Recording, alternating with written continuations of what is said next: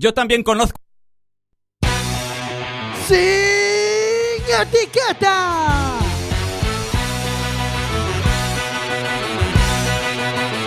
Quack FM, tu radio comunitaria. Radio Comunitaria 103.4 vas a escuchar sin etiquetas. Hoy en Sin Etiquetas, músicas inclusivas y participativas y muchas cosas más. No te muevas, comenzamos en unos segundos. По утрам и по ночам это в любое, бое, бое время дня Тебя было все мало, ты меня западала И сказала, что устала Сука, убежала от меня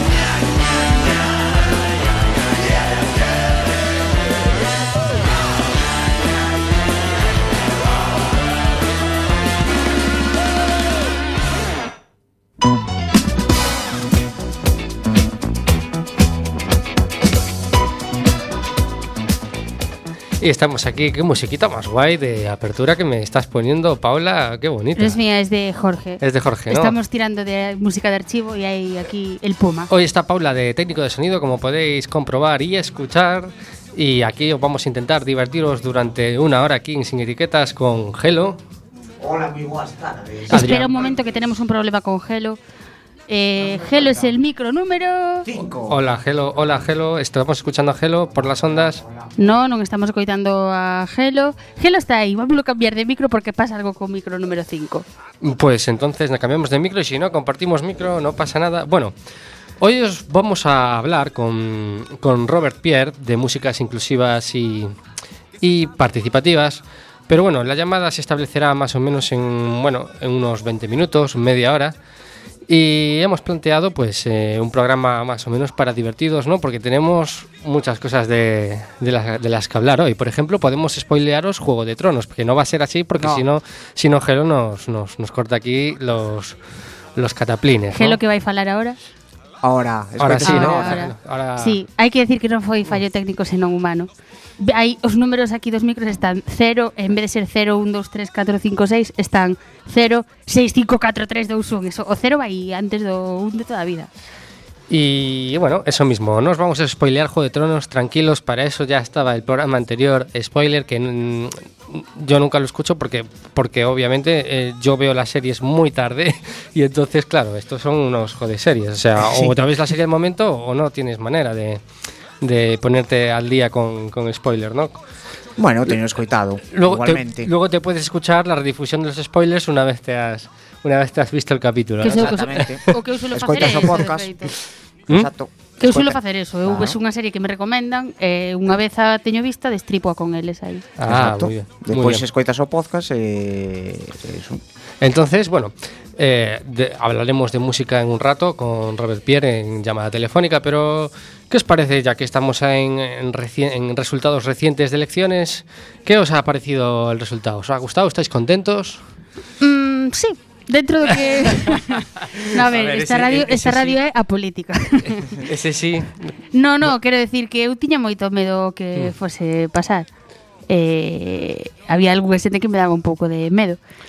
Que me deu medo incluso ese día, mm. como mm, como se chama este que se apellida Smith o de Vox que deu un discurso aí sí, sí, que parecía, parecía, parecía, parecía que iba a sacar unha escopeta sí, sí. en un momento eu pensei que iba a levantar a man e falar en alemán en algún momento sí, que, eh, que, eh, que, que os discursos son así algo non sei como mm, sí, sí que dan algo de medo porque mm, son así como moi mm, No, aquí estamos nosotros Mira, para defender eh, todas eh, las unidades. Es decir, y aquí, y aquí parafraseo un poco a, a, a Laura, eh, que hablando con ella el otro día, bueno, Laura es, es mi pareja, es mi novia, ¿vale? Ajá. Eh, y tiene Ah, bastante- non hai y- sintonía y- de... y- y- y tiene, y tiene bastante razón, en plan de que, claro, el Abascal este es un, es un tío, al final es un, es un pijo vasco que, que lo que ha hecho es vivir del cuento toda su vida, ¿no? O sea, se, se, esca- se escaqueó tres veces de la mili, ¿no? Luego es promilitar, pero se- se escaqueó tres veces de la mili, ha estado trabajando en puestos públicos a dedo, en- de un lado a otro, está- est- ha estado buscando básicamente la manera de ganarse la vida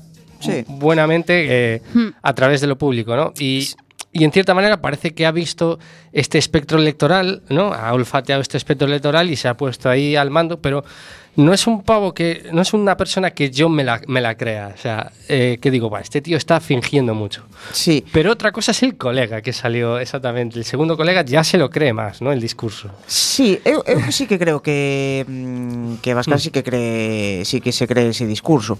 Outra cousa despois é pois o de que viva de de que leva vindo da política ou eso, porque a verdad que sexan do partido que sexan con, con, con honradas excepcións pero sí que sole ser un, un perfil de, de xente que, que lle gusta vivir de, de eso. E, e fan ben, vamos, se poden. No, eu tampouco son para criticalos. Pero pues, sí, entra dentro dese de perfil. Eh, Predico a mili, pero non a fago. Ou Predico o privado, pero o, eh, eh pero despois pois pues, eh, vivo do público.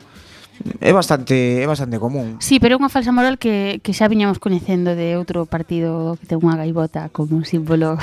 Quer decir sí. que, por exemplo, cando eles estiveron sempre en contra... Ese partido del que usted me exacto, habla. Cando foron un pouco homófobos, un pouco, cando estiveron en contra do aborto e todo isto, eh, eh está máis que demostrado pois como a iglesia que tamén predica non a esas cousas, pero está máis que demostrado que son prácticas eh, que se realizaron en secreto Sí, Por aí, entón sí. esa doble moral tamén a teñen eu creo que os de hai Vox. Realmente hai unha doble moral igual que que o pode ser pois un partido como Ciudadanos, un partido liberal que que que predican desde desde unha política de desde unha democracia que tes que defender o poder público, pois predican unha, un rollo privado de, de, para os seus propios intereses e os dos seus achegados. É bastante incongruente isto, hmm. pero, pero bueno. Y bueno, verá que yo compre. Otro aspecto que, que a mí me gustaría así destacar es, vale, eh, estábamos en un momento en que, en que la derecha estaba intentando eh, centralizar el, el significado de lo que es ser español, ¿no? Es decir, eh, para ellos solo habría una manera de ser español, ¿no? Y intentan, digamos, con su política del miedo, ¿no? Independentistas y todo esto, Sí. pues establecer una sola, un, un solo sentido de España, ¿no? Unha sola España. Pero vamos a ver un momento. Los España es una y no 51. Claro. España es una grande y España es una grande y libre, vale. Pero eh, digamos que, claro, ¿qué significado también podemos sacar estas elecciones? Vamos a ver. Eh, Bildu, cuatro escaños, subió. Eh, Junts por Cat, me parece que bajó, ahora no tengo los datos de, de- de las elecciones pasadas, bueno, siete. Esquerra Republicana, 15. Partido, Partido de Cantabria ha entrado con uno. Eh, Compromís también podemos decir que es un partido con, con una identidad muy regional, por Valencia en este caso. Coalición Canaria, bueno, ya lleva varias elecciones estando ahí. Sí. Eh, bueno, el bloque nacionalista gallego no, no, pudo, no pudo conseguir el escaño, pero dobló su número de votos. O sea, se, se puso en. Cha, chamas de galego, Se estando puso en en- Galicia. eh, chamas Bueno, no sé. nacionalista gallego. Sí, Bloque Nacionalista eh, Galego, sí. Dis, é que di, eu falo castrapo, dis, segelo. Dis Esquerra, carallo, que son cataláns. É verdad. Pois pues tens toda razón. tens toda razón. É, ah. é o meu castrapo, é o meu castrapo. E, eh, e eh, tamén Jones sí. Ai, como estamos. Ai, como estamos. Bueno, en tal caso, vale, doblou su número de votos, non conseguiu el escaño, pero doblou su número, su número de votos. Mm. Eh, en, en todo caso, vale, La reacción ha sido un aumento de partidos con un sentido más regional, ¿no? Más, sí. más na nacionalista. No quiero, no quiero decir palabra nacionalista porque al final nacionalista es todo, ¿no? Sí. Eh, vale, ¿qué conclusión podemos sacar de, de esto, no? De que, de que la gente ha dicho, Eu, eu eh, a, mm. a conclusión que quito mm. como quitei desde fai moitos anos, mm -hmm. pois que non, bueno, aparte de que non podes impoñer as túas ideas pola forza, eh, non podes decir, bueno, pois pues España é es isto. É dicir, España é o que me gusta a min. O, a min gustan os toros, como, como dixo Bertín Osborne, me gustan os toros, la paella, non sei que con achada máis. Bueno, ah, a mí a paella me gusta. Eh. Sí, a mí tamén me gusta, obviamente gusta a paella, non me gustan os toros. Eh, Pero o rabo de toro? o rabo de toro tampouco me gusta, verdad? Non, non, non me resulta moi agradable para dar. eh, non porque se xa de toro, senón porque a verdad que non me resulta agradable. Eh, entonces, realmente eu considero un país como España pois con, con con diversas características. Haberá quen lle gusten os toros, haberá quen non lle gusten os toros, haberá quen lle guste unha gaita, haberá quen lle guste unhas castañuelas, e a outro, sí, o que sei, eh, sabes, sí, pois, sí, sí, eh. pois é unha diversidade. É dicir, non non non ten por que ser España pois o que pensan moitos en Estados Unidos ou moitos por aí, pois que son un folclore andaluz, que a mí tamén me gusta, por certo, eh, tal, pois non, existen outras realidades. Eh, se queres mm, ser un pouco real, eh, vivir na realidade, pois tens que aceptar outras realidades, ni máis ni menos. Entonces, claro, este, este panorama que abre, eh, digamos, más identidades. Digamos que ahora hay mayor número de identidades eh, representadas, nacion, representadas, representadas en, en, el, en, el, Congreso. ¿no? Una pena que, no, que o Bloque Nacionalista Galego non conseguise tamén sí. ese peque, esa pequeña Eu representación galega. Eu esperaba que no Senado que conseguise, a verdade. Eh, eh, pero o caso é que é que claro, isto abre un novo paradigma, o sea, isto sí. é, o nos entendemos todos ou oímos toda, o, nos imos todos a merda, o sea, sí. pero me, me, a mí gusta o meu sentido de que tamén lanzas ese mensaxe á dereita, ¿no? De, de estás intentando totalizar a túa mm. idea de país sí. e a reacción dos votantes sí. foi totalmente a contraria, ¿no? Mm. Sí, penso que mm. Penso que a dereita mm. nestas, neste, nesta selección sufriu o que leva sufrindo a esquerda durante moito tempo, que é a división, Eh, por exemplo, Pepe viviu moitos anos sobre sobre desto, como... no? Da, ah. da división da esquerda. Sobre todo últimamente, bueno, estaba PSOE, estaba Podemos, estaba esta historia. Entonces sufres esa división. Que é o que realmente está protestando agora, no? Ah, mucha gente votou a vos e non nos votaron nosotros e están arrepintiendo. Non creo que se arrepintan, porque realmente se ti votas a ese partido político, pois pues, supónse que non está representado pois pues, por, por, polo que era o PP agora, non? Mm, que o mellor intentou ser tirar un pouquiño máis hacia a dereita, vindo vendo como estaba vos, e saliu yo tiro pola culata.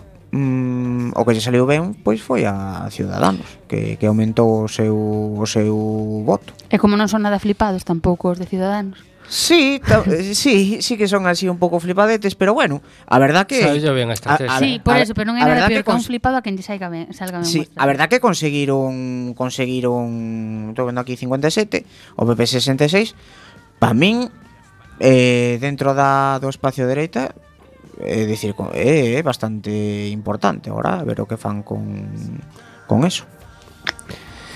Eh, a eh, ver, a ver que pasa. Que, bueno, que analista político son. Sí, sí, somos analistas políticos. Onte veu Xulio Ferreiro, hoxe estamos aquí, Ángel e Paula, debatindo o que vai pasar nas municipales. Sí. E logo saiu Pablo Casado dicindo, xa, chamando xa a Vox ultradereita, eh, eh, bueno, a min tuvo as súas palabras para Ciudadanos, pero mm. claro, eh, parece que estaban dando bandazos, ¿no? De un lado sí, a outro, sí. ¿no? Son amiguis ás veces, sobre. O Home, das bandazos porque era o que explicaba eu antes. Eh, é dicir, non estás acostumbrado a que suceda isto na dereita.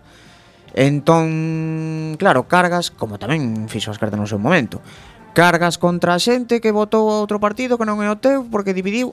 De feito, eh, saliron en varios medios de comunicación unha un, un, eh, un gráfico como que pasaría se si a dereita fora conxunta eh, é dicir, un, un gráfico podo, podo dicir desde aquí que é estúpido porque eh, vamos a ver, ti xuntas os tres partidos da dereita Eh, oi.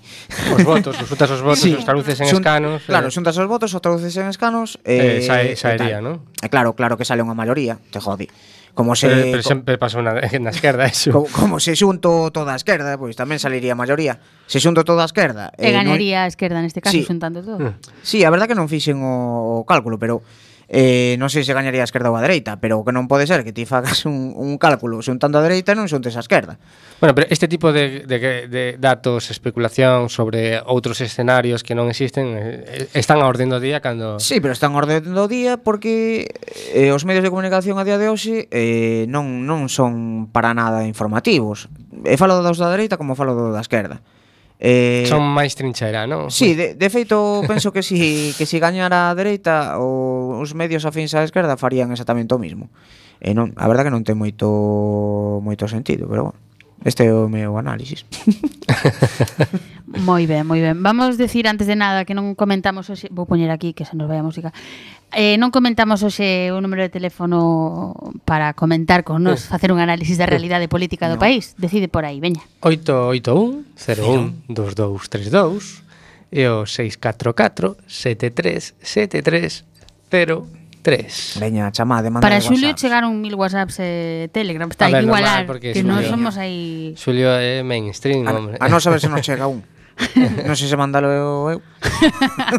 non, non, home, que temos moitos fans que poden facelo. E logo, que, que, opina, que opinades da, das teorías eh, pactómetras ou como se queran chamar, no? Mm. que, que pois que agora parece que algúns eh, grupos empresariais eh, bastante potentes están presionando para que mm. para que cidadáns eh, e o PSOE pacten, pero por outro lado eh, non parece posible, non? Porque mm. parece que agora pois eh, Rivera Preséntase sí. como unha oposición seria, non? Sí. Eh, eh, non sei se seria, pero preséntase como a tal, non? Sí. Eh, el quere presentarse como oposición eh, en contra do, do mm, bueno, ser, ser a oposición por enriba do PP, pero hai que lembrar que o PP ten máis escanos aínda. Eh, que, que pode dar o, unha sorpresa nas próximas eleccións se pasar o PP? Pois pode ser. Eu supoño que o PP cambiará a Casado, cando cando sexa eh, Non ten pinta de que vaya a ser, pero bueno, pode ser, sí Eu, eu penso que sí que vai a cambiar Porque veron, viron que ahora non desta maneira pois non, non lle foi a causa como tal E intentarán virar eh, Con respecto pacto, peso de ciudadanos Eu penso que sí que se vai dar Eu penso que, eu sí, creo que, que non. sí, ti crees que sí? Eu sí, que eu non. penso que sí porque mm, eh, Neste país que manda, manda Eh, dende, bueno, dende, dende os Pero ti crees que dende os cursos de despachos. Ti crees que o PSOE darías ese tiro ao, ao pé? a mí sorprenderíame. Pero non sei, é unha aposta que fago.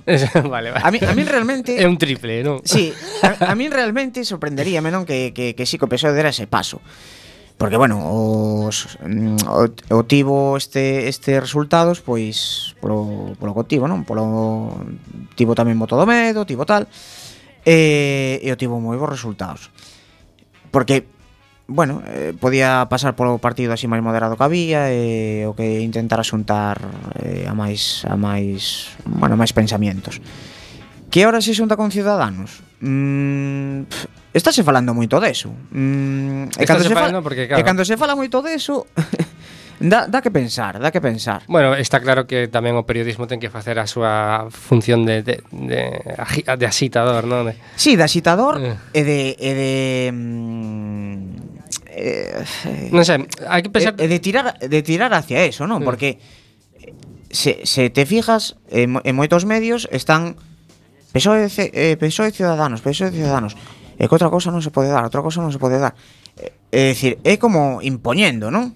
Como impoñendo unha cousa que, que ten que ser así porque... Sí, pero iso tamén pasou cando foron as eleccións estas que repetimos tres veces.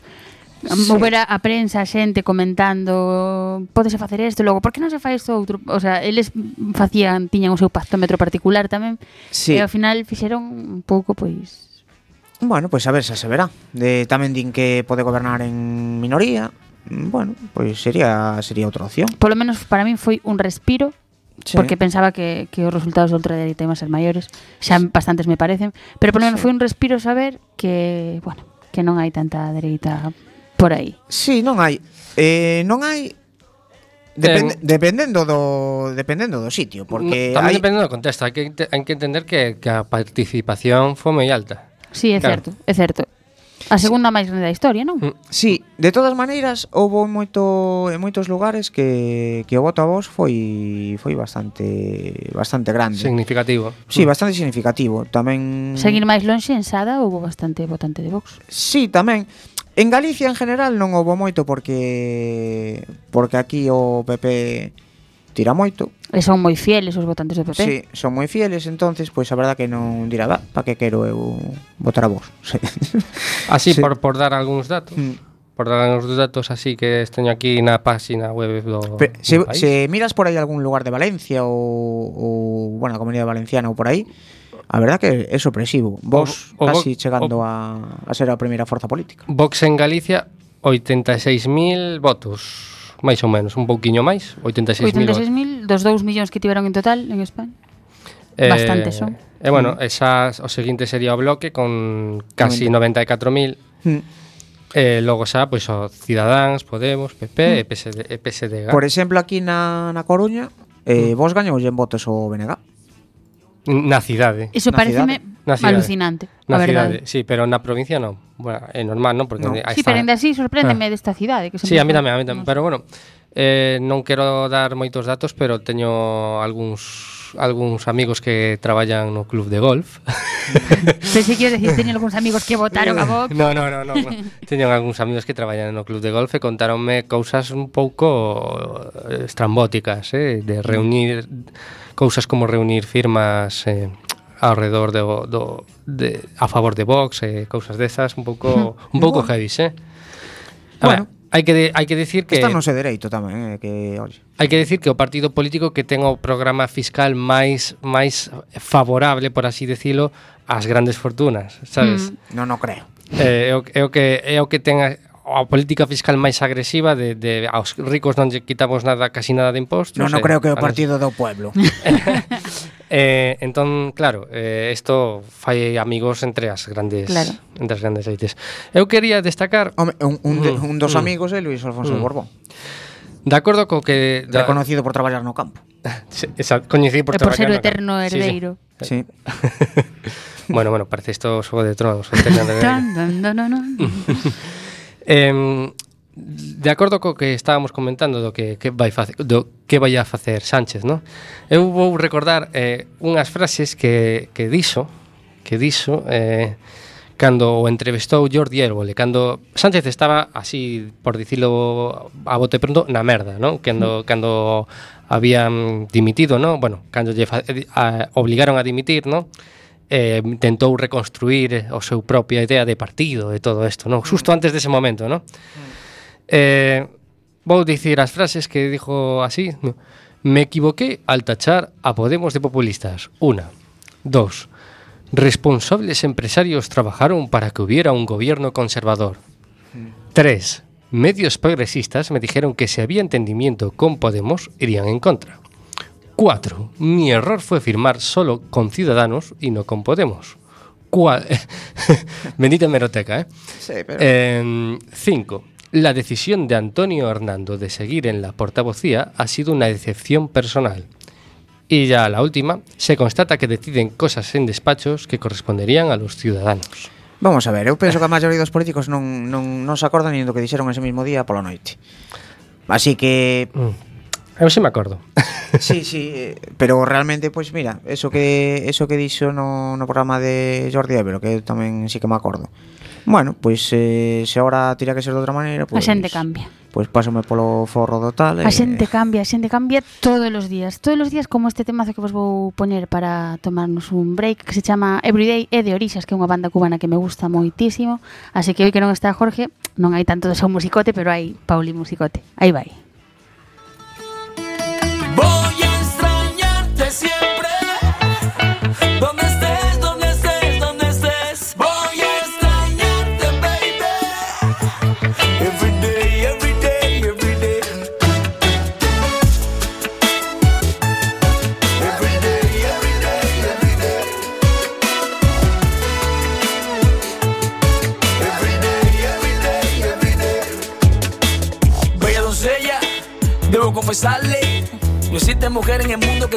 Belleza pueda compararse. No se preocupe, deja la noche. Que ella nos cubre su manto de estrella y la luna que cierre con broche. Pide un deseo, cedo con cedo. Con solo tener en mis manos su cuerpo desnudo, siento que me muero. No se preocupe, si le confirmo que ahora tú y yo pensamos lo mismo. Caminaré contigo, amor. Elige tú que yo te sigo. No sé por qué, pero me encanta pensamos lo mismo. Eres como una bendición, lindo regalo de la vida, inspiración, mi más hermosa melodía.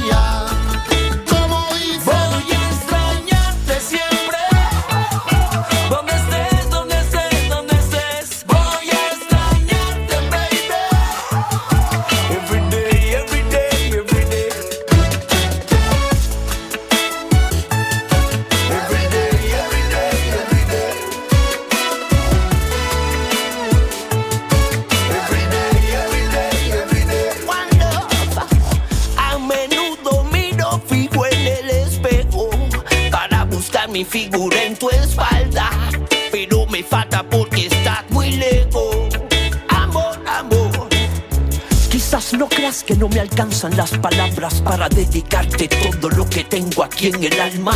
Yo sé que no me olvidarás porque aunque muy lejos tú estés, yo no podré jamás dejar de amarte, dama. Veré tu foto en la pared del fondo de mi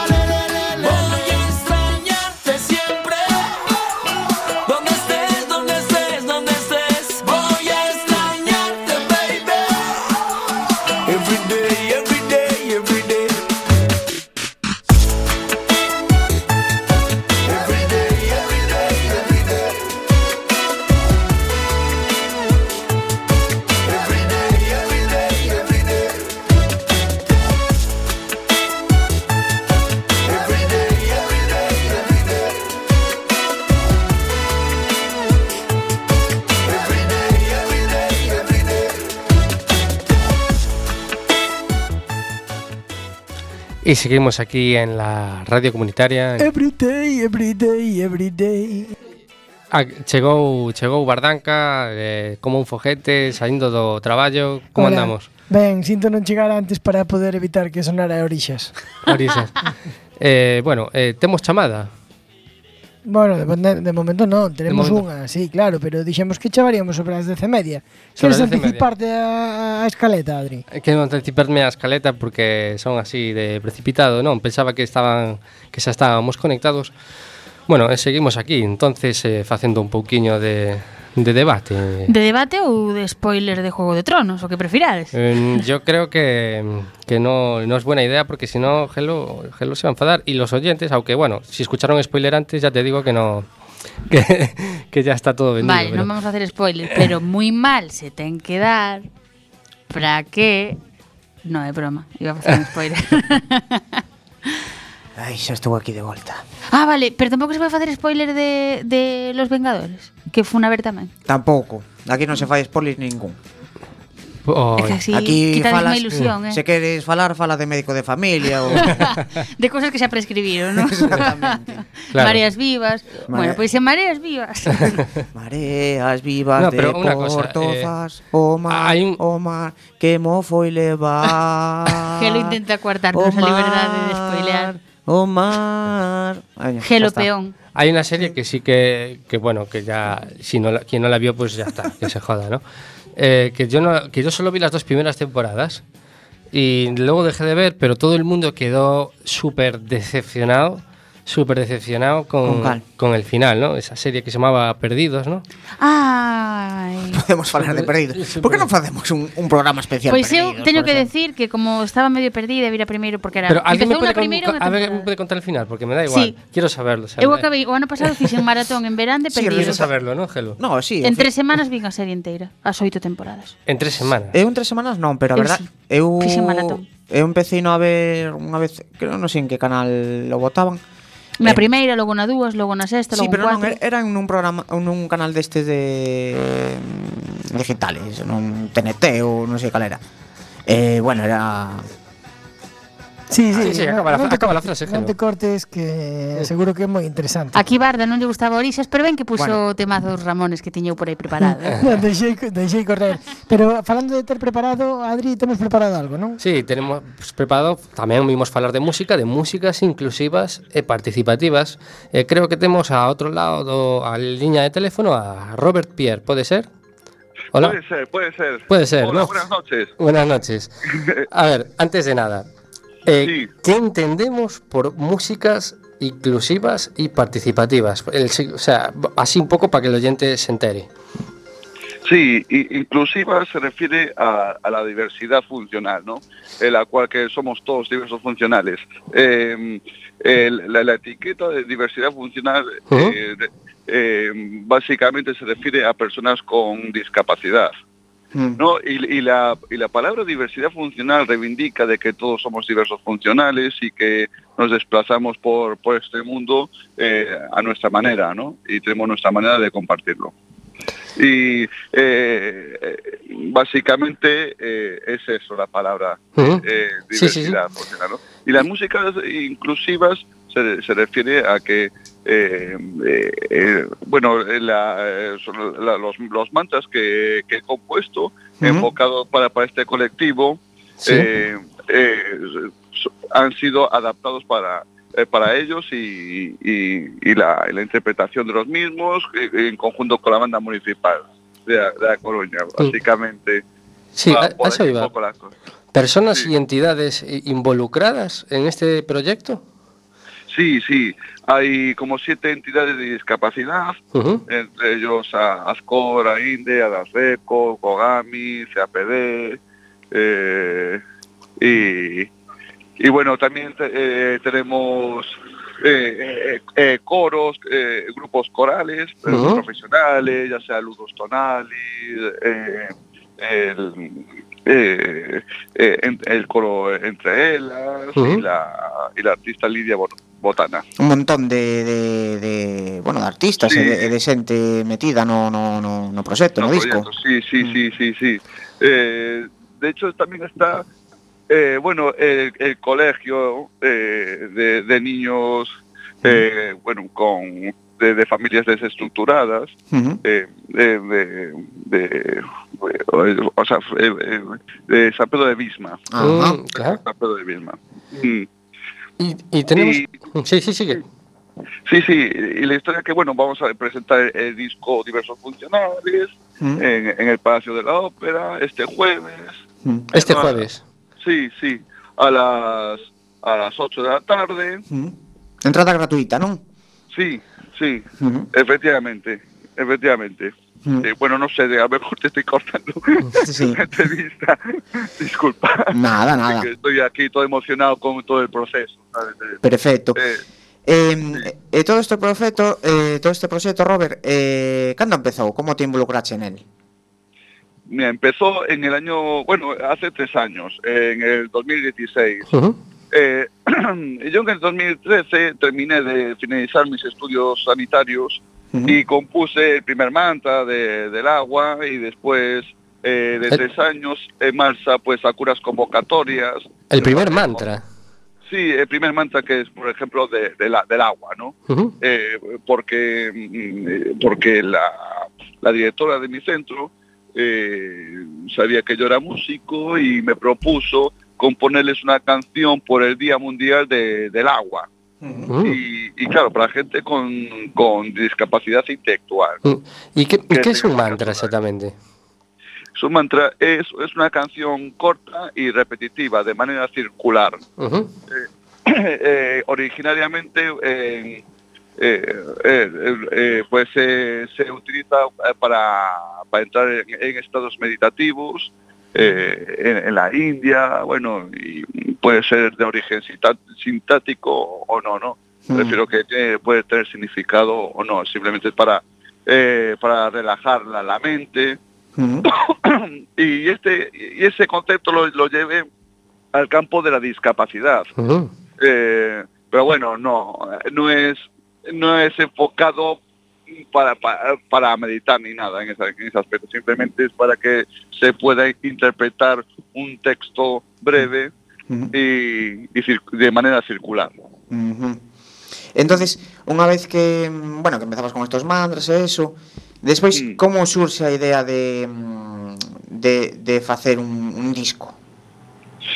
Eh, eso foi dado, o sea, eh, en, eh eh, este es el tercer año de, eh, que estamos con el proyecto este. El primer Mm. año eh, eh, estuve ahí con los chavales creando los mantras en Mm. clase, probando, textándolos y han gustado. Y el segundo año eh, el ayuntamiento pues ha apoyado la, la propuesta con, con la banda municipal, ¿no?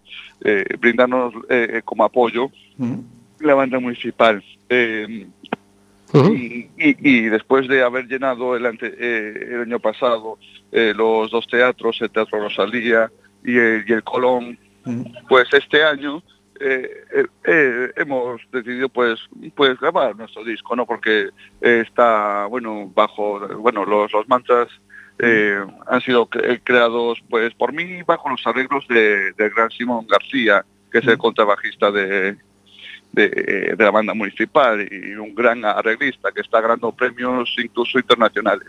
Mm. Mm, Básicamente, sí. E dentro todo isto podes englobar dentro da musicoterapia, non? Sí, efectivamente. Porque claro, yo saqué una titulación de, eh, como técnico social sanitario y, y bueno, en una de estas asignaturas pues eh, de- descubrí que para hacer ejercicios de psicomotricidad o, o de o de, eh, de- de si- eh, bueno de memoria a largo plazo o y de corto plazo se podía meter también la, la música no entonces pues de alguna manera en- encontré mi hueco ahí ya que siempre me sentí músico ante todo. Y, y bueno sur- surgió a través de, de mis estudios sanitarios a, a la vez Pero esto eh, que acabas de decir, eh, que tú te sientes músico ante todo, entiendo que entonces que no es tu primera experiencia musical, por así decirlo, ¿no? Sí, claro, claro, no, no, no. yo tengo varios discos y soy guitarrista acompañante de, de varios proyectos y, y artistas. Sí, sí, sí, sí, sí, sí. Sí, eh, eh, es, es un medio de, de- de vida que tengo. Y Robert, a pesar de, de tener otros otros proyectos como músico, eh, supongo que habrá unas diferencias significativas en este caso eh, a la hora de, de llevar este proyecto a cabo, ¿no? ¿Cuáles son las diferencias más, más grandes de otros proyectos musicales con respecto a este? Oh, pues, pues mira, eh, esto es mayor. La gratificación de, de este proyecto es mayor que, que cualquier eh, ámbito musical que, que hinche el ego. Eh, es- este, este ámbito no nos incluye a todos y la energía es, es más amplia y, y más amorosa. Es, eh, es, eh, es, no, es, es inefable, no, no, no, no puedo es, es- expresarte tan, tal emoción y que, que, que se puede de llegar a experimentar eh, cada momento eh, en, el proceso de la preparación de este espectáculo eh, con los chavales y con la banda municipal, ¿no? Es, es algo increíble. Entonces, eh, en ese aspecto, en, eh, en el aspecto eh, humano, Sí. humano y afectivo, es, es, es de gran calidad este proyecto, ¿no? Eh, el- el- los otros proyectos a nivel musical y, y humano, efectivamente, que ta- también eh, es de gran calidad, pero es, es, es otra cosa, es otra cosa, comprendiblemente otra cosa. Sí. Eh, se nos queremos facer co, co disco, como, como podemos facer? Pues eh, a, a priori eh, asistir en el, en el concierto este presentación eh, el- este jueves Mm. a las 8 e de la tarde allí ponemos a la venta el disco. Uh -huh. Vale. E, sí. e dentro do, bueno, da presentación do, do disco, así como, sí. como unha, unha pequena así escoma que nos podas decir, que nos podemos atopar para animar a xente a ir ali a, a presentación? Ah, pues mucha espontaneidad, eh, excelencia en la, en la música, eh, sensibilización socioambiental, Mm. eh, y mucha eh, mu- mucha emoción, Mm. mucha sí sí sí, Sí, sí, porque viendo el mucha- cartel hay mucha alusión, ¿no? Agentes ambientales, agua, Sí. ¿no? Tierra. Sí, efectivamente. Todos los mantras que, que he compuesto, eh, de los cuatro elementos, eh, ta- también van con un mensaje medioambiental, de sensibilización medioambiental a, a- a la vez, ¿no? Después están los mantras de, de las cuatro estaciones, que simplemente se detalla eh, las, eh, las características de las cuatro estaciones, y el mantra del éter que, que se ha incluido este año. Eh, el éter simplemente eh, engloba la- los cuatro elementos, porque los cuatro elementos son estados de conducta del éter. Entonces se, se explica ahí en el mantra, en, en- en el mismo mantra. Sí, es que estamos viendo el tríptico y, y, eh, claro, eh, pones aquí la, la estrofa, ¿no? A cantar y, y- Sí. no sé si, si Gelo se atreve ahí a, a citar, por ejemplo, el del agua. Claro, Gelo, a ver, pero a lo mejor, a lo mejor Robert nos puede dar un pequeño pie. Claro, No sé, un pequeño pie ahí. acercarnos la melodía a ver si, si Gelo puede... Bueno, eu... Ah, no, ah, no. sí, sí, bueno, eh, ¿cómo? Eh, que, que- que cante la melodía. Por Claro. Que cante la melodía, pero Danos, claro, danos el pie para ver si Gelo puede, puede seguirlo. Ah, sí, dice, el agua es vida, cuídala. ¿Cómo sigue? Si no lo hacemos se nos va a hacemos, acabar. Se nos va a acabar. Cierra las llaves, evita las fugas. Tomemos conciencia, cuídala. Repetimos, el agua, es vida, cuídala. cuídala. Si no lo hacemos se nos va a acabar. Cierra las llaves, evita las fugas. Tomemos conciencia, cuídala. Bueno, Robert, o de... Menos mal que temos a, ui, menos mal que temos a Robert aí outro Claro, lado. esto, esto é... Eh, Porque se temos que fiarnos aquí do que canta Ángel Beadri, esas voces, esas voces. Esto da inclusión non sei se contabas con, con incluirnos tamén a nós porque non damos un nivel, eh? Sí, estáis incluidos ya en el espectáculo. Y, y bueno, ¿tenéis pensado ampliar el, el- el número de conciertos? ¿O de momento? Eh, no, eh, la, la, idea es exportar el modelo para, para, para eh, otros concellos uh -huh. y, y, y otras entidades de discapacidade. Vale. Bueno, pois recordamos que o, o concerto é o xoves día 2, non? Efectivamente. Sí, a 8 da tarde. Ás 8 da tarde. Eh, entrada totalmente gratuita, simplemente hai que ir allí e hasta llenar o foro. Vale, pois desde aquí animamos a todo mundo que acuda que acuda a este concerto. Sí, porque temos que tener en conta que despedindo ahora a Robert se salen. Exactamente. se salen. Sí, se salen. Se salen. Sí, se salen. Se salen. Sí. Se salen, se salen por la capacidad, por la superación, esfuerzo, talento y actitud. Se salen por sus logros, con ellos la afición grita a darlo todo. Sí, se salen por la capacidad, por la superación, esfuerzo, talento y actitud. Se salen por sus logros, con ellos la afición grita a darlo todo. Y lo mejor está por venir. Se salen. Casualidades no valen aquí, no. Quizás por eso la pasión coge fuerza y peso. Tu día a día de motivación queda impreso. A mí, tú, decirme que no, me hace crecerme más para llegar a la meta. Creer en ti mismo hará sentirte seguro ante cualquier adversidad. Se salen por la capacidad, por la superación, esfuerzo, talento y actitud. Se salen por sus logros, con ellos la afición grita a darlo todo. Nada comparable lo que ves en una paralimpiada. Motivo justo para empezar a dar la misma importancia. Quizás así despierte en la sociedad. Con la calidad humana de estos deportistas Se salen y nos lo muestran. Y a preguntas que nos hacemos ellos nos dan respuestas. Así disfruten de que más de una medalla o un puesto se dispute Se salen por la capacidad, por la superación Esfuerzo, talento y actitud. Se salen por sus logros Con ellos la afición grita a darlo todo. Sí, se salen por la capacidad, por la superación Esfuerzo, talento y actitud. Se salen por sus logros Con ellos la afición grita a darlo todo ellos ya han demostrado de lo que son capaces. Ahora nos toca a nosotros levantar la voz, ya sea en la grada o en la calle o frente al televisor. Implicarse en el esfuerzo, el papel de la afición es tan importante. Haced que resalte constantemente el se salen y que no queden silenciados desde el primero hasta el último de los aficionados. Se salen por la capacidad, por la superación, esfuerzo, talento y actitud. Se salen por sus logros, con ellos la afición grita a darlo todo. Sí y a todos los deportistas que nos representarán en estos Juegos. Se salen. Eh, e agora imos co Open Impro de forma semanal.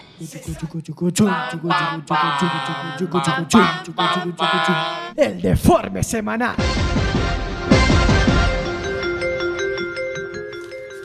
Fieles da parroquia de San Pedro de Gonte.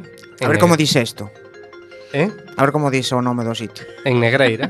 ben, ben, ben. ben, Negreira. menos mal, porque teño ali a familia. Eh, está mal escrito, además, eh? puse Negrería. Pero en Negreira... Hmm. Pusiste pues... Negrería, pusiste. Me, sí, sí. Menos mal que non é Oío. Oío, sí. Ohio. Bueno, pois pues, eh, estes fieles de, desta de parroquia seguiron a misa no pasado domingo mm. por un plasma. Pois, pois por un plasma. Por un plasma, sí, sí. Pois sí, pois, eh, teñen aí problemas co cura, entre as festas, cura, o cura non sei que di de, de... Bueno, de, de, teñen aí unha serie de problemas. Ti que licha noticia? Eh, non, eh, pois eh, parece que é un boicot do cura, pero pero bueno, non tampouco queda moi claro porque el desminte que se xa boicot. Hai problemas de, bueno, hai problemas de cartos, eh, eh, mm. é o problema que hai. E porase de moda. Igual ahora siguen por plasma xa non volven a misa. Bueno, pois pues, pero para eso cha po, Pero por plasma ver. tamén pode ir a misa, así pode ir Rajoy. Eh, claro. Tamén, tamén, tamén pode ir. Pode ir a misa Rajoy desde o plasma. o, o conto o conto de papá la hostia. Sí. a ver como a papas, bueno, pode la pode la papar igual, ainda que non sexa no momento. Pim. Teño teño un, bueno, sí, Pipín. Sí, sí, sí, Pipín. Pipín. Vale. Teño unha noticia de última hora que, que vin hoxe pola mañán, que, bueno, non, non aquí. Di, eh, de Galicia. El pene que acabou siendo un calamar. Un equívoco hallazgo provocó un sensacional revuelo en el, en el puerto de Carril y alarma en los hospitales de la provincia. Cinco meses después, los forenses dictaminaron que aquello era una vulgar puntilla. ¿Qué vos parece? Bueno, hombre, eh, a principio pode ser un pouco estrambótico, ¿no? Pensar que hai un pene flotando por aí. Sobremesa, Viernes Santo del 2006, Puerto de Carril en Vila García. El calor y el solete, etcétera, etcétera, etcétera. Que grande, como un pene. Eu, eu que non son experta en penes, parecense tanto. É un pene e un Hombre. calamar. Home, a Hombre. unha puntilla de calamar, Unha puntilla de ademais. calamar, eh, cuidado. Home, eu penso que non, pero... A noticia di exactamente eso, el pene que acabou siendo un calamar. Estamos poñendo corte porque Jorge ten aí unha carpeta moi grande de efectos de sonido. Bueno, Entonces... continuemos, Ades. Chan chan. Forocoches ¿Mm? consigue recaudar 500 euros ¿Mm? para enviar unha banda de mariachis a cantar a, a bravo, sede do PP bravo. tras a conclusión das eleccións eh, parece Pero para cantar demais, ai, ai, ai, canta e non llores. Pois pareceme, pareceme moi ben recaudar esos 500 euros. Pero, Aparte animan o cotarro e moi ben. A mí, a, le, lexos de que a broma pois pues, pode ser máis ou menos graciosa, a mí parece bastante graciosa, sí, pero sí. Eh, o que me, de, o que me chama atención é o poder de convocatoria deste foro, eh? O sea, a min chama atención en, a rapidez. A, a rapidez. Nun momento, xunta 500 que euros. Atención, as 10 e media da noite estaban ali sí, sí. xa postos no, no, Sí, sí. O que me chama atención que a xente de cartos para isto, pero bueno.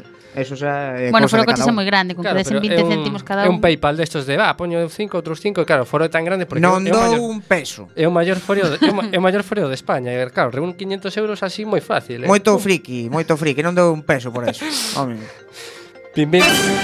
Pois, aí, aí. tamén foro coches, tamén foro coches reuniron 150 euros para mandar kebabs á sede de Vox. O que pasa es que non está tan claro que ao final lle saíra ben a broma porque non, non, non temos datos, eu indaguei aí e non sei se a broma concluiu, concluiuse, non sei se, decir, se, se sería un se, a, se a, o que tiña que enviar os que vas tomouse a broma, sabes, se, sí. non sei, non queda claro se se, se se chegou a facer ou non. No, Como Vox é tras tan, tan transparente, pois pues tampouco sabemos, sabes. Fake news non será, non? Eles non son moi de kebab, son máis de conexo morto, sí. toro, zumbado. No, de, de, de kebab tampouco son. Hombre, ah, pagaronlle a cena. Non sei. Sí, sí. Vexo que funciona bastante mellor foro coches que change.org. Sí, sí. Dous propósitos na noite, dous propósitos, eh? dous propósitos que para o que recaudo que consiguen. A mí sí que me sorprende a capacidade convocatoria que ten este foro. Pero bueno, hai moitísima xa xente. Xa que, bueno, tamén cambiaron, conseguiron mm. que gañara un trolearon o concurso de Got Talent, ¿no? Fai dos anos, mm. ¿no? Que, que fixeron que gañara o, mm. bueno, un señor que o pobre é verdad, pois, pues, verdad. bailaba como eh. bailaba, non, pero conseguiu que gañase por xente que xente que había xente moi boa adiante, mm. ¿no? E tal. Te, teño que decir mm. que, que que non sabía o que era foro coches, eh. sei que serei un ignorante de internet, pero non tiña nin puñetera bueno, idea. Pues, eh, eh, ben famoso, é o maior foro de España, me parece. Pois, pois non entrei eu nese foro. Sí, no, porque, porque Así que non pode ser se- o máis grande de España. Non podes entrar, non podes entrar. Non podo entrar? No. Non, xa, Pois, pois, que, vaya, pois vaya mierda. tes que entrar con invitación. En serio? Con invitación. Sí, sí, ten, ten foros Bueno. abertos, pero se queres entrar nas zonas máis oscuras de foro coches, tes que ir con invitación. Bueno, Por pois certo, Adri, ti tes acceso a No, Forocoches? no, no, mira, o intentei algunha vez, pero, pero é moi difícil, eh, conseguir unha invitación, moi moi difícil. Moi bueno, moi difícil. pois, pois, pois nada. Pois que se vai facer? Pim, pim. Un granadino vota a Mourinho nas eleccións xenerais. O sea, é dicir, xerais. Porque... Mourinho do Celta. Mo, mo, no, Mourinho o entrenador. O sea, ah. o da mala leche. O da mala leche. El que le a Mourinho eh, e votor por Mourinho. Pero, eh. os imaginades a Mourinho de presidente? Pois pues, pues sí, por que non? Por que non? Se, se o nivel tampouco é tan grande. podeme imaginar a Mourinho, podeme imaginar a min. Ou incluso, podeuche imaginar a ti, Adri. A min, ui, non, a min non se me dá ben discutir en público. Eh. Santiago Abascal no. conseguiu 24 escaños. Sí, preséntate. Pero no Santiago Abascal ten porte, ten tal, eu son mm. eu non teño carácter para pa debatir en público así con esa rigorosidade. Pero tes corazón. No. que pena. O sea que non, non te vas a presentar. Non Adri, tamén, presentar. tamén fan falta os cartos, eh? Tamén fai falta cartos. sí. Primicia, Adri non se vai presentar para as próximas eleccións generais. Primicia en, sin etiquetas en cuac. Vai, oh. Che? Pim, pim. Bueno, esta fíxome moita gracia. 23 millóns de usuarios usan a contraseña 1, 2, 3, 4, 5, 6 en internet, bueno, pois para calquer cousa, non? Bueno, pois... Pues, pois pues espero que non, a, que non a utilicen para unha cousa no, de cartos. Isto fame gracia porque O pensaxe, o pensaxedes algunha vez, non? En plan, uf, non sei algo que me acorde, un, dos, tres... Que va, pues se vos digo as alguna... contraseñas que utilizo eu, fago combinacións de... No, non, de, digas que senón non son secretas. De 4 ou 5 palabras que me gusten combinadas con números diante, no medio e detrás. Eu teño sea, algún amigo que sí, que, te, que coge, que colle e puso algunha vez. Un, dos, tres, catro, cinco, e yo, guai, esta contraseña, eh, Eu esa non, pero sí que vou a veces así intercambiando contraseñas, algunha non me acordo, pero ahora como podo recordala, pois pues xa está. Podemos probar a entrar en foro coches con esa contraseña. sí, bueno. Malo sea que que Bueno, será, se for máis grande España un... igual entras, pero claro, tens que saber o nick tamén. E eh, eh, que pasa para que tanta xente quera entrar nese fío? Que pasa, dan cartos? Eh... Non, pero debaten todos os temas da actualidade eh. política social, cultural, de corazón... Mmm... Tamén o facemos aquí en Sin Etiquetas e de libre. Cada que nos pode escoitar. É verdade, ¿no? é verdade. É Son, moita eh? verdade. Ala, acabamos. Acabamos. Barda, podes cortar. Sin Etiquetas.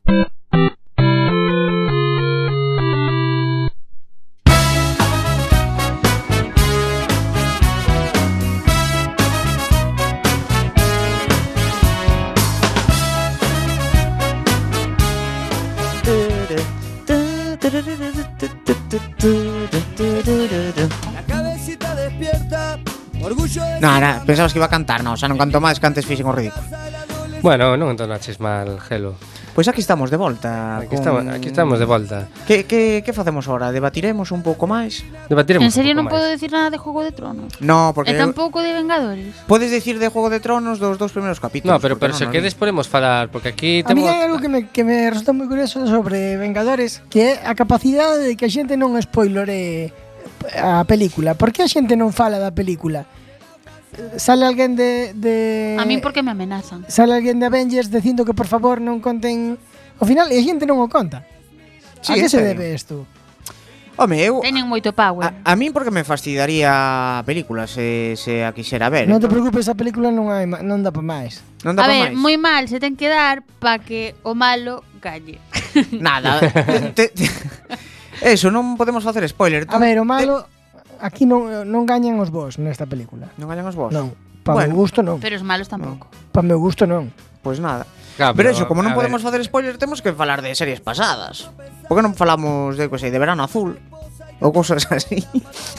Aí, non, Ti que opinas de Verano Azul, desa de gran serie? Que, que foi para ti? Pois pues, se te digo a verdade, non vin nunca. Eh, Eu tampouco. Serio, non, o sea, que non podría, tiveron infancia. O sea, que se podría facer spoiler. Sí, sí non, tiveron, bueno, non tiveron infancia. Podría, poderías Poderíasme facer spoiler, pero se si me vas a decir que Chanquete se morre, pues entón... No. Pero, pero ese spoiler fixeron unha revista, non vos acordades? Sí. No. Houbera ah, unha revista que sacaran, unha revista da tele, que sacaran ah. portada. Esta semana muere Chanquete. Eh, eso, ahora, eso ahora sería, eso sería totalmente. total de... Vou, contar unha cousa da historia de España. Antes Conta, que estamos falando Menudo das saltos. Sí, é que me Para acordé, cerrar o círculo, non? É eh, que, sí, que me acordei agora. Eh, bueno, estou aí estudiando o tema de Constitución e tal. Eh, só dixen a semana pasada. Eh, resultoume moi curioso eh, unha cousa. Eh, Resulta que cando, bueno, se formaron as, as comunidades e tal Hai dúas formas, non, de, de facer comunidade aquí en España. Unha pola, pola que se fan a maioría das, das, das comunidades E outra pola que se fixeron comunidade eh, Galicia, Cataluña, eh, Euskadi e eh, Andalucía. Bueno, eh, ten dentro desto, todas para facer comunidade e tal, todas as provincias que van formar parte desa comunidade teñen que ter a, a maioría do sí dos seus habitantes, non? Hmm. Pois resulta que Almería, creo que foi Almería, dixo que non, que non quería formar parte de Andalucía no ah, seu momento. Ah, Sabíades isto? Non. Pois sabes. Pois foi así. Podedes é pois posible que Murcia tamén o fixese quedar así? Eh, no, vale. no, de Murcia... bueno, non, non o sei. Eu vale. sei o caso de, de, de Almería con Andalucía, que non, non quería facerse e foi obligada. Ah, mira. Estarán sí, ahora porque... os ointes pensando, Gelo non só so canta, senón que enseña. Sí, porque exactamente. Porque, porque non sabía, de verdade. No, porque realmente na, na, na Constitución tamén tamén ven que se non se non chega a un acordo, pois que pode interceder eh, nese caso as Cortes Generales e tal para decir, bueno, pois se non queres, pois sí. pois buscade en internet porque está por aí. Unha curiosidade. Mm. Ah, pois, pues, eh, pues mira, nunca costará sen saber algo máis en este caso. Sí, sí. Dale. Pois pues, eh, sí. algunha curiosidade máis que que No, eso, así? no tema das comunidades, Na eso que hai, que hai dúas, que hai dúas vías, eh fanse de maneira diferente, son eh diferente o camiño eh, no caso de Galicia, Cataluña e Euskadi como xa tiñan antes de, de, de mm, do tema de, de facerse comunidade pois xa tiñan unha serie de, de mm, ah, non, me, non me sale ahora a palabra de non de goberno, pero de, de institucións, mm. pois eh, utilizaron outra outra vía. Todo isto está na Constitución. Todo iso está na Constitución, bueno. Sí, ten cosas ah, interesantes, ten moitas cosas. Constitución podese facer spoiler, verdad? Sí, ten moitas cosas interesantes, ten moitas cosas que non se cumplen tamén. Como acaba a Constitución? pois acaba así. Acaba así, pois eh, xa sabedes, acaba Como a este pois, programa. Como a este programa, programa cando quera